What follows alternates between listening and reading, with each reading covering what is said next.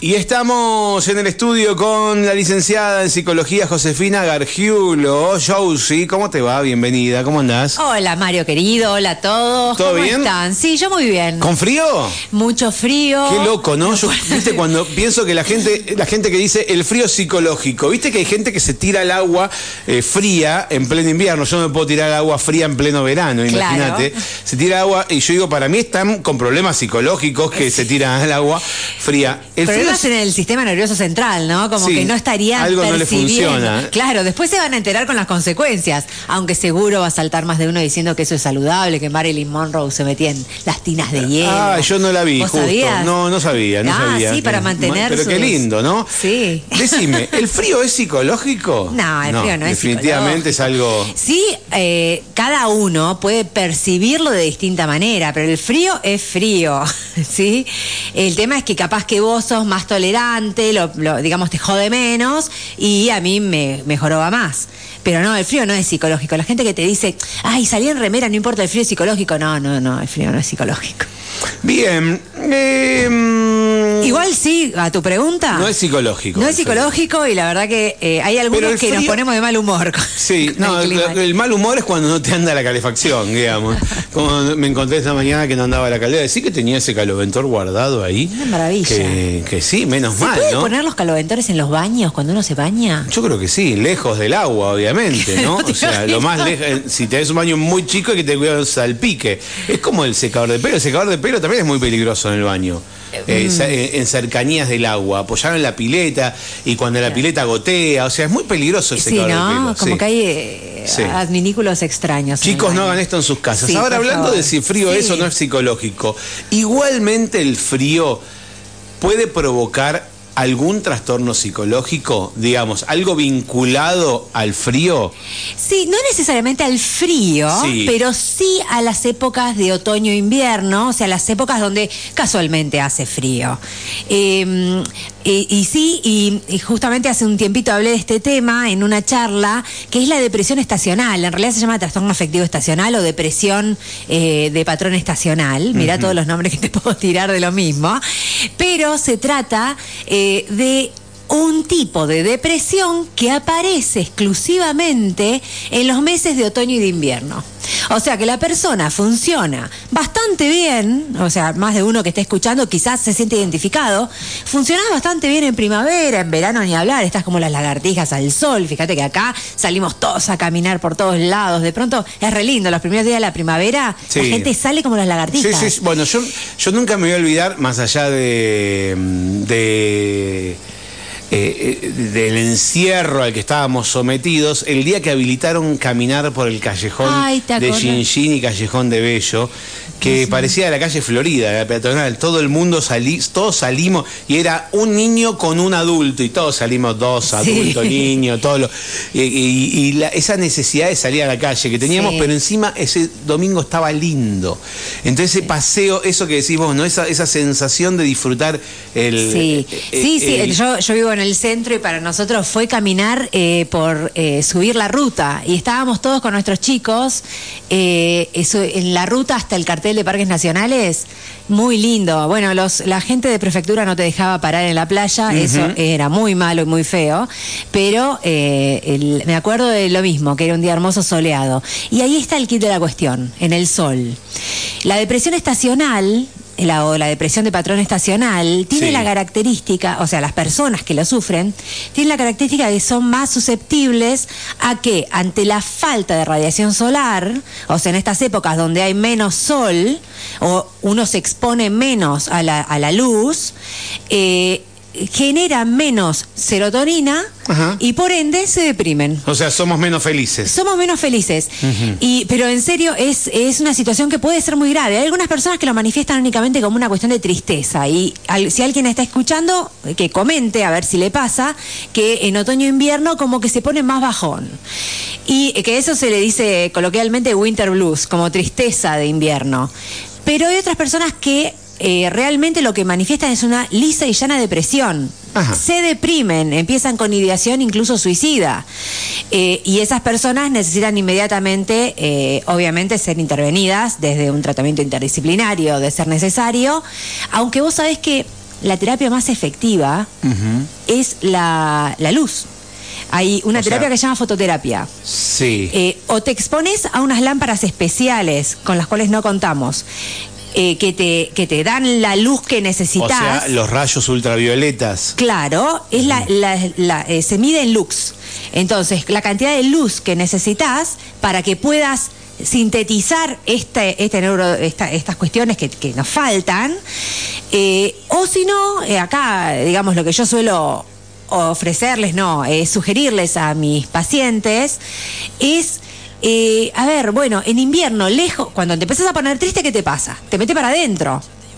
Entonces vos te metes para adentro, me pongo triste, me meto para adentro, entonces paso más tiempo dentro de casa, me meto en el sillón, miro Netflix y como más encima, porque la depresión estacional trae consigo también que la gente aumente la ingesta de carbohidratos, le hace harinas, ese tipo de carbohidratos, no lo que está en la manzana. Eh, entonces, imagínate, te metes para adentro y lo que necesitas es luz. Entonces cada vez peor, más adentro me meto, menos serotonina tengo, más triste me pongo, más como, más adentro me meto, menos serotonina. Es toda una cadena que te lleva a empeorar. Entonces, si vos sos de los que se ponen tristes, eh, hace- hay que hacer el esfuerzo o buscar a alguien que te obligue a salir de casa. ¿sí? Ah, hace frío, pero mira, hoy es un frío horrible. Eh, pero eh, está súper luminoso el día. Sí, sí, sí, sí. sí. Hay que o sea, vos hablas de buscar el lado positivo de alguna manera. No, eh, no, buscar Cuando el me lado- decís es súper luminoso, pero, pero. Ah, está- está hay frío. gente que no quiere salir porque hace frío. Y claro, pero vos no querés salir porque hace frío, pero adentro de tu casa corres más peligro si sos una de las personas que tienen eh, depresión estacional. Lo que pasa es que hay que. Hay que. mm, eh, co- hay que manejarlo eso, ¿no? No Estoy pensando Hay que en cómo tener decírtelo. Sí, hay que saber manejarlo, hay que, hay que poder manejarlo, hay que... ¿Qué cosa, la emoción o las ganas de esto- salir? Esto, no, o sea, a ver, vos te agarra eh, depresión estacional por el frío que hace. Eh, no, por la falta de luz. Bueno, por la falta... La- el frío te hace enojar. es otra Claro, cosa. por la falta de luz. Sí. Pero tenés que autorregularte en el voy a salir a buscar luz Sí. cuando vos ya estás deprimido y no tenés ganas de hacer nada. Claro, y no tenés ganas de de, los- salir, o sea, se, retro- se autoalimenta. esto. Claro, justamente, o sea, menos ganas de salir, más me quedo dentro de casa, más como, más infeliz me siento, peor me siento, menos algo. Entonces, sí, vos lo que estás diciendo es que uno lo que tiene que tener es la voluntad de salir, pero lo tenés que tomar como una pastilla, digamos. ¿Viste cuando tenés diabetes y todos los días te tenés que pinchar con la insulina? Sí. Bueno, esto es lo mismo. Vos no tenés ganas de pincharte con la insulina y te tenés que pinchar igual. No te queda otra. No te queda otra. Acá lo que tenemos que entender es que el padecimiento psicológico tiene una posibilidad de, de mejora si vos tomás, entre comillas, esa pastilla de salir, de activarte, ¿sí? De, no solo de hacer ejercicio, sino de, de que entre luz por tus retinas. ¿Sí? O sea, ver la ver la luz, digamos. Sí, Ver- la ver luz. la luz, Ah, sí, la sí, luz. sí, tipo. Pero tiene que entrar por tus retinas para que el cerebro diga, ay, acá hay luz, uy, mirá, vamos a, a darle la orden de, de generar serotonina. Y si vos tenés serotonina, eh, tenés buena onda, digamos, te sentís mejor, o por lo menos no caes tan profundo. ¿Cómo hacemos? Te voy cambiando de tema, Sí, pero todo tiene que ver con todo. Vos hablaste de deprimirse por la falta de luz.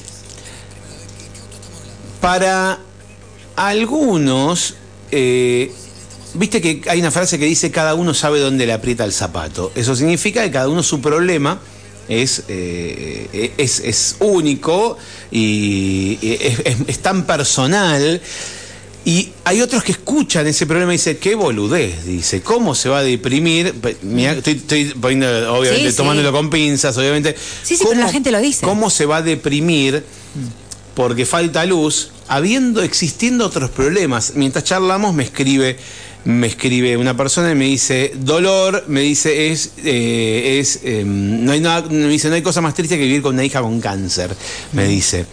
Eh, ¿cómo, ¿Cómo se maneja esto, no? Sí. Eh, digo, eh, Lo que este, pasa es este- que este acá- sufrimiento, sí. Eh, per- per- eh, ay, no te dejé terminar la pregunta, o sea que no Dale, tengo ni dale, idea no, qué era lo que querías preguntar. vos- vos me entendés. Sí, acá hay una cuestión con este mensaje, ¿no? Y es, en primer lugar... Como esta cree- persona lo está experimentando, Sí, sí, obviamente, debe- ¿no? eh, Sí, sí. y obviamente le vamos a validar que debe ser dolorosísimo y obviamente nadie que no lo transite puede imaginar ese dolor.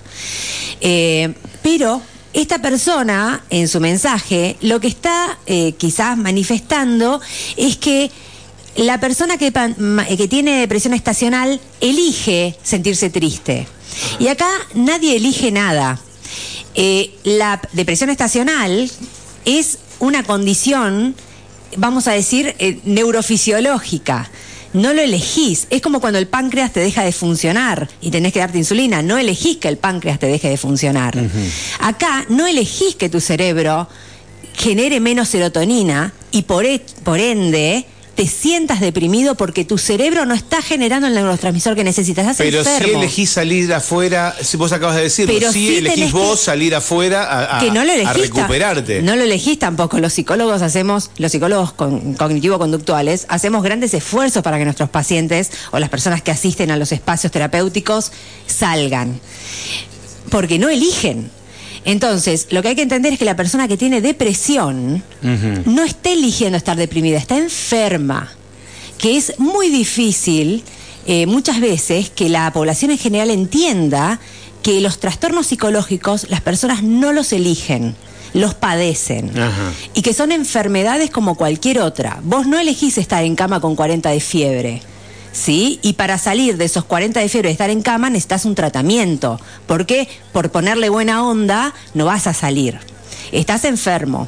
Y cuando estás deprimido o tenés depresión estacional, no es porque, ay, me falta luz, me voy a poner triste. No, es que tu cabeza funciona distinto y te enfermas.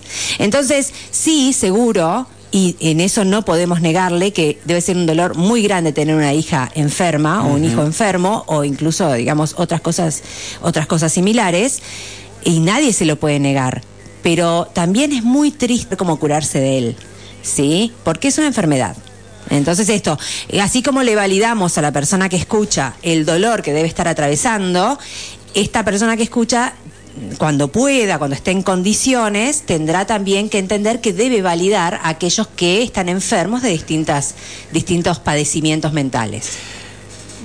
Bien, saliendo de la, de la depresión estacional y quedándonos un poquito en, en, tener un pariente enfermo o estar enfermo uno de otra cosa, tal vez no psicológica específicamente, ¿cómo se puede ayudar a una persona eh, eh, a una persona que está padeciendo una situación así, digamos, pero enfermedad o mismo o duelos, eh, que son otras cosas, pero uno desde afuera que quiere acompañar a alguien, a, alguien que perdió a alguien, o no perdió porque puede, porque esté enfermo no significa que se vaya a morir una persona. La, gente también se cura, también está al lado, está al lado positivo, pero no iba a eso, sino al acompañamiento de alguien que está pasando un mal momento, sea por, por duelo, por pérdida, o porque tiene un familiar enfermo son cosas distintas, o porque se quedó sin laburo, son cosas distintas todas,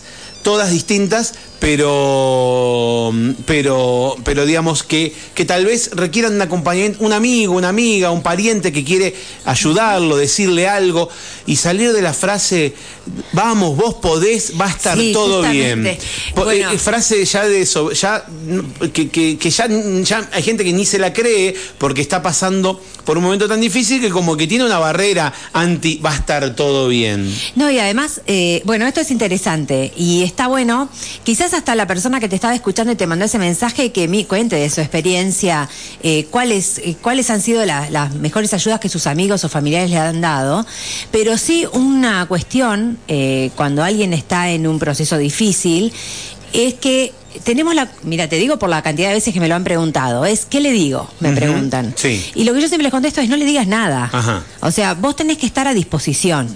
Entonces, si yo tengo a un familiar con una situación compleja, yo tengo que estar a disposición. Eso sí se lo puedes decir, manifestar que manifestar estoy para lo que necesites. Estoy para lo que vos necesites. ¿Para qué pueden necesitarte, digamos? Para llorar con vos, para decirte que sienten que la vida es una mierda, para, para decirte lo injusto que sienten lo que les está pasando. Sí. Y vos lo que tenés que hacer es escuchar. No tenés que salir con todo ese repertorio de frases hechas. No hay que decir, no hay que salir a decir. O sea, no tenés que hablar. ¿Y si el otro está esperando que le digas algo? Lo que pasa es que. eh, Viste que a veces te, te- te dice todo y vos te quedas callado así y te dice, ¿estás acá? O Claro. sea, ¿me estás Vos escuchando? lo que podés hacer Sí. es, ¿te serviría si yo te digo algo? Ujú. ¿Entendés? Preguntarle primero, porque la verdad que de mi experiencia clínica, de las veces que he tenido, yo atiendo madres en duelo, eh, eh, la verdad que no hay una que me haya dicho que le hacía bien que alguien le dijera una frase hecha. Claro, claro, Al claro. contrario, les molestaba y les dolía porque se sentían poco comprendidas. Te digo en este caso que son, eh, digamos, situaciones más extremas, Sí, ¿no? sí, sí, sí, sí. Pero eh, entonces, y además de hecho una de las, de las cuestiones de intervención en, en- en emergencias, en, en situaciones complejas, es que es menos lo que tenés que decir que lo que tenés que hacer. Vos, hay una eh, dentro de lo que es esta especializa- especialidad, que es con la tragedia del APA, te la cuento cortita. Dale, si dale, no dale, me dale. los cuentos. Eh, con la tragedia del APA, eh, cuando, viste, los sobrevivientes, los que habían salido del, del- había una chica que había, no, perdón, el novio de la chica estaba en el avión que, bueno, que, que tuvo el accidente y el novio de la chica murió. Cuando la chica llega a Aeroparque, eh, la chica entra en shock y uno de, los, de las personas que asistían en emergencias, lo único que hizo fue acercarse a la chica y tocarla, ponerle la mano encima y le dijo, yo voy a estar acá todo el tiempo que necesites. Y no le dijo nada más. Y la chica se, y se quedaron toda la noche. Toda la noche se quedó sentado sin decir nada, con la, con la mano apoyada en la espalda de la chica, asegurándole que, que él o ella, no me acuerdo si era hombre o mujer, iba a estar. Años después, esta chica lo que cuenta es que lo que sal- la salvó ese día de suicidarse, de la desesperación, Sí. fue esa ayuda. Fíjate que no hubo ni una palabra. Hubo, bah, hubo una palabra, Sí. pero no hubo palabras de, de consuelo ni nada. Fue un yo voy a estar acá. Hasta que, obviamente, después pudo ser derivada a otro lugar. Pero siempre recuerda ese acto. Entonces, cuando tenemos a alguien que algo le duele mucho y que está complicado de alguna manera, tenemos que asegurarle nuestra presencia, pero eviten él, todo va a mejorar, todo va a estar bien, porque lo cierto es que no lo sabemos.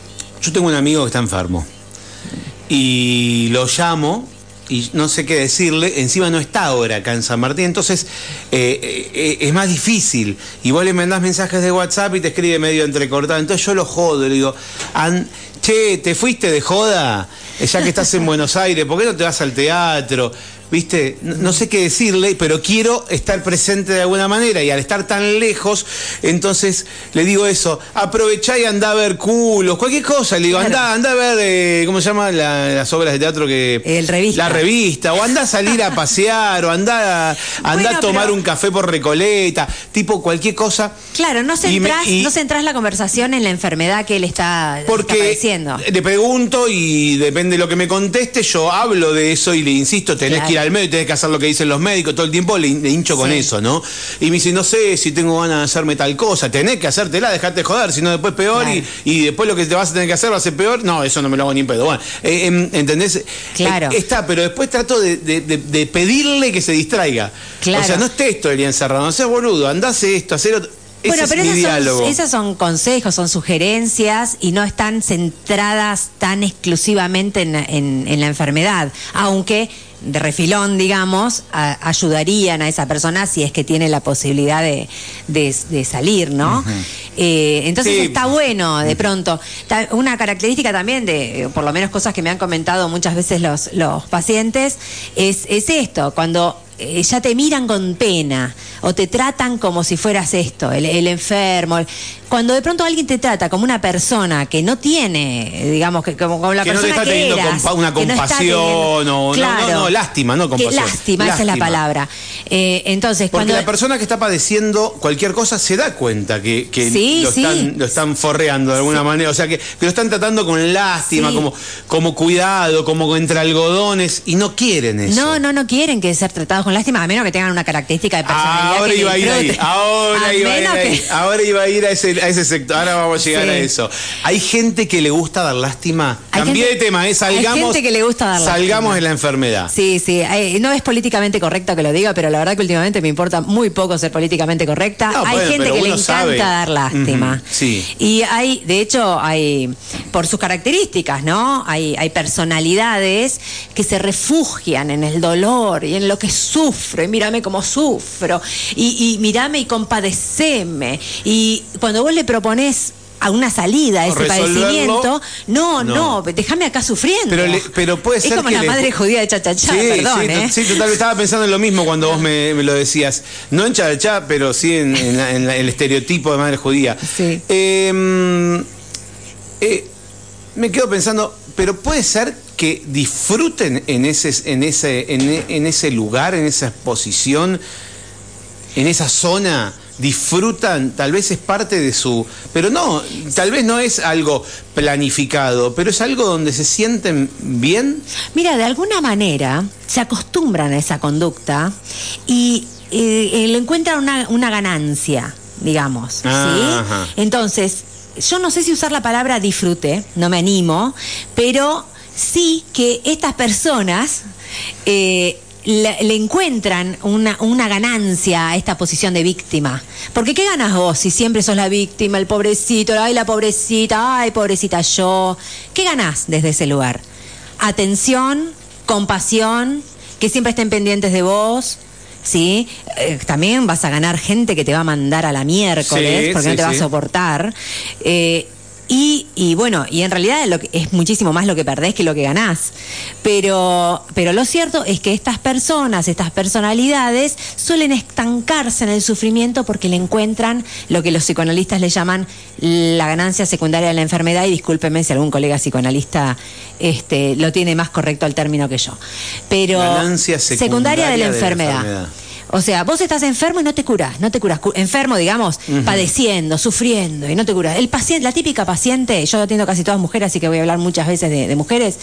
La típica paciente que nunca mejora, nunca mejora, siempre se queja de lo mismo. Teniendo las herramientas a mano no sale adelante. Vos decís, pero ¿qué te pasa? ¿Qué estás ganando con esto? Y sí, hay algo que está ganando, ¿entendés? Aunque más no sea seguir yendo a la consulta para que le prestes atención, mm. ¿entendés?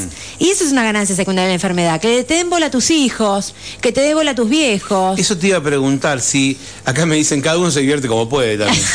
Muy eh, bueno. eso te iba a preguntar, digamos, si, si esta, estas estos métodos o estas eh, cosas que uno, estas cosas que estamos hablando, pueden servir para retener a una persona, por ejemplo, una pareja al lado tuyo. Sí, hay gente que lo utiliza para manipular. Yo no puedo vivir sin vos, yo no, no podría eh, yo, ¿qué, será de, ¿qué sería de mi vida si yo no viviera con vos? O sea, la, absoluta, como me, hace acordar un capítulo de Los Simpsons, ¿no? Que Homero en un momento dice, yo sé lo que tengo, ya yo sé, ya descubrí lo que me une a vos. Es la total y absoluta dependencia que yo tengo hacia vos. Me acuerdo de ese capítulo. Eh, que, le dice, eso es lo que tenemos entre nosotros, que yo dependo absolutamente de vos, le dice. O sea, una cosa rarísima, poco amor, digamos, ahí, ahí en ese mensaje. Em, ¿Hay retención del otro por, por, por eso? Por, Mira, eh, puede haber como varias cosas, ¿no? saliendo de los manipuladores, de los de, algún, alguien con características psicopáticas, no vamos a hablar de eso hoy, eh, sí puede haber alguien que se victimice y se ponga en un lugar de, de falta, de pasividad, y que con eso gane digamos, manipular de alguna manera al otro o a la otra para que se quede a su lado. Eh, en esos casos, digamos, por favor, pongan un freno, observen un poquito qué, tipo de vínculo tienen, si está bueno, si, está, si es sano.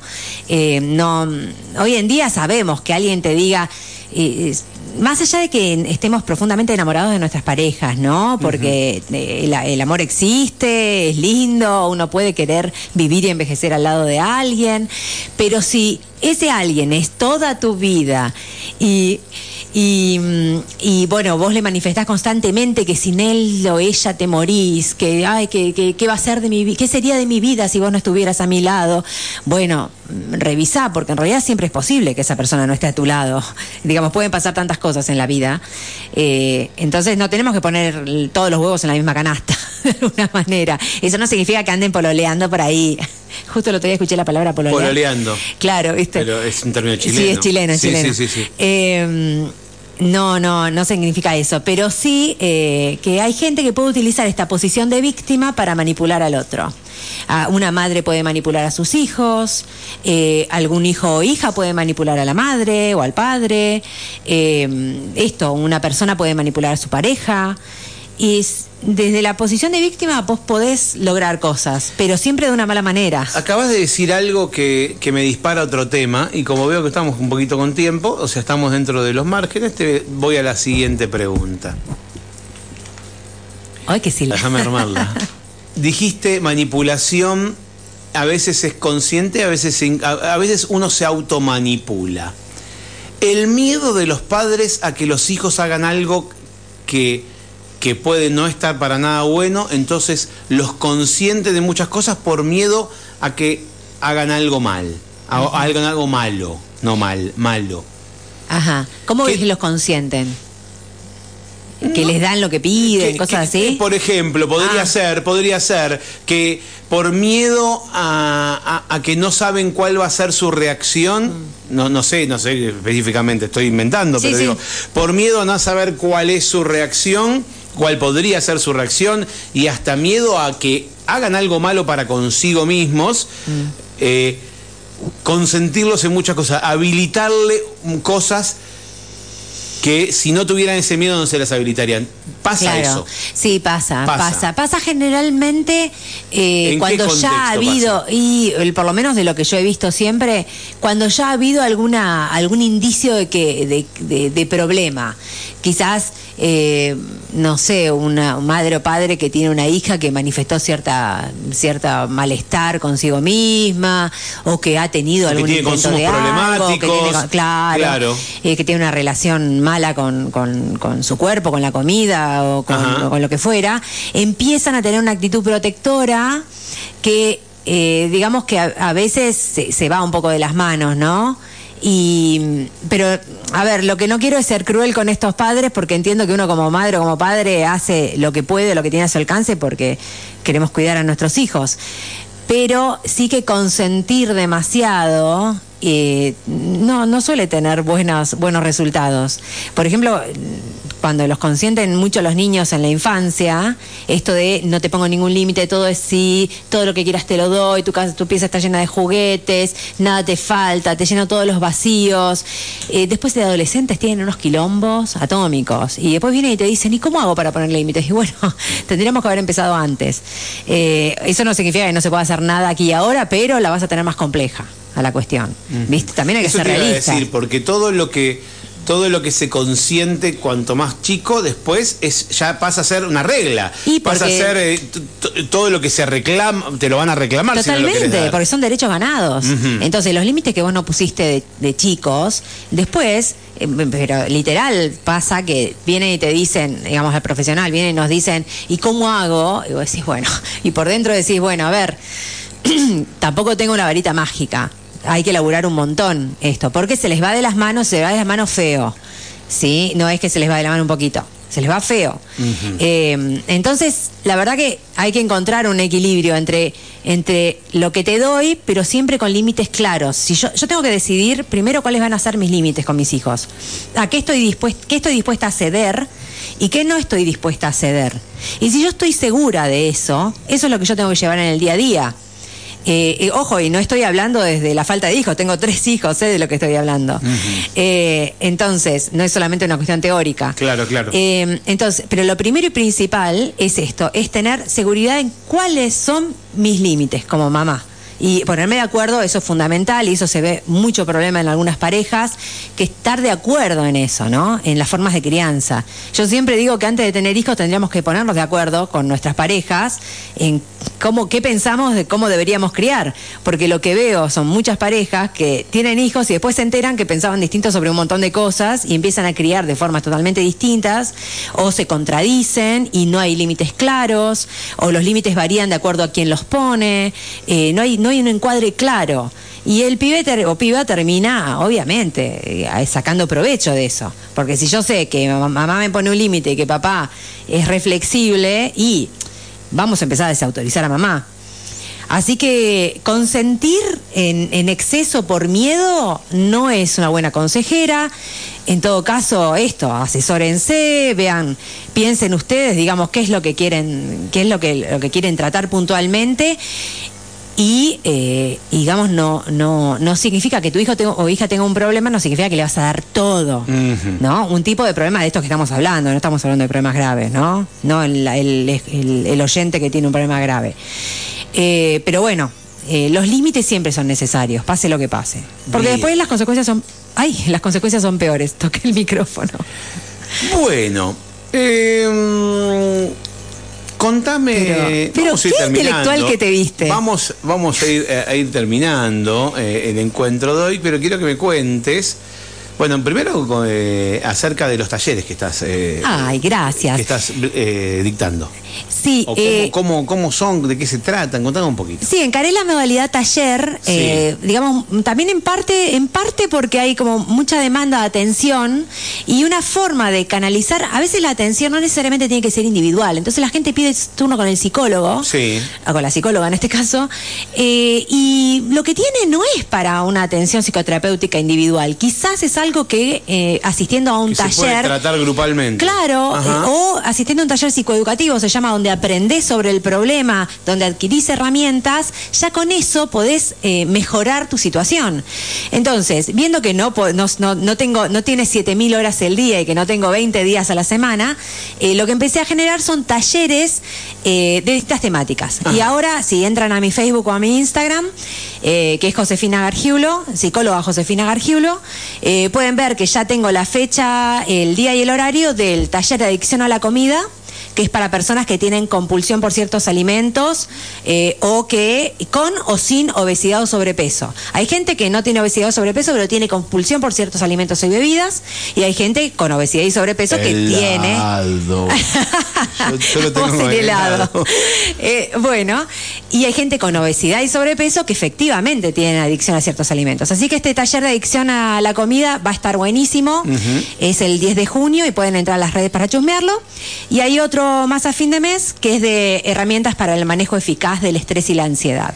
Así que por ahora tengo esos dos ya con fecha y tengo un montón de otros en cola que las voy a ir sacando en las redes. Eh, y bueno, todo por... Eh, por Facebook e Instagram, psicóloga Josefina Gargiulo. Psicóloga Josefina Gargiulo, así la encontrás entonces y ahí vas a ver, tener la info de los talleres y en contacto en todo caso para, para, para hacer cualquier consulta que haga falta. Exacto, info de lo que necesiten. Nos encontramos el lunes que viene. Dale. Veremos qué temas nos depara el destino. bueno, lo que es así, lo que depara el destino. Muchas gracias, Mario. Gracias a vos.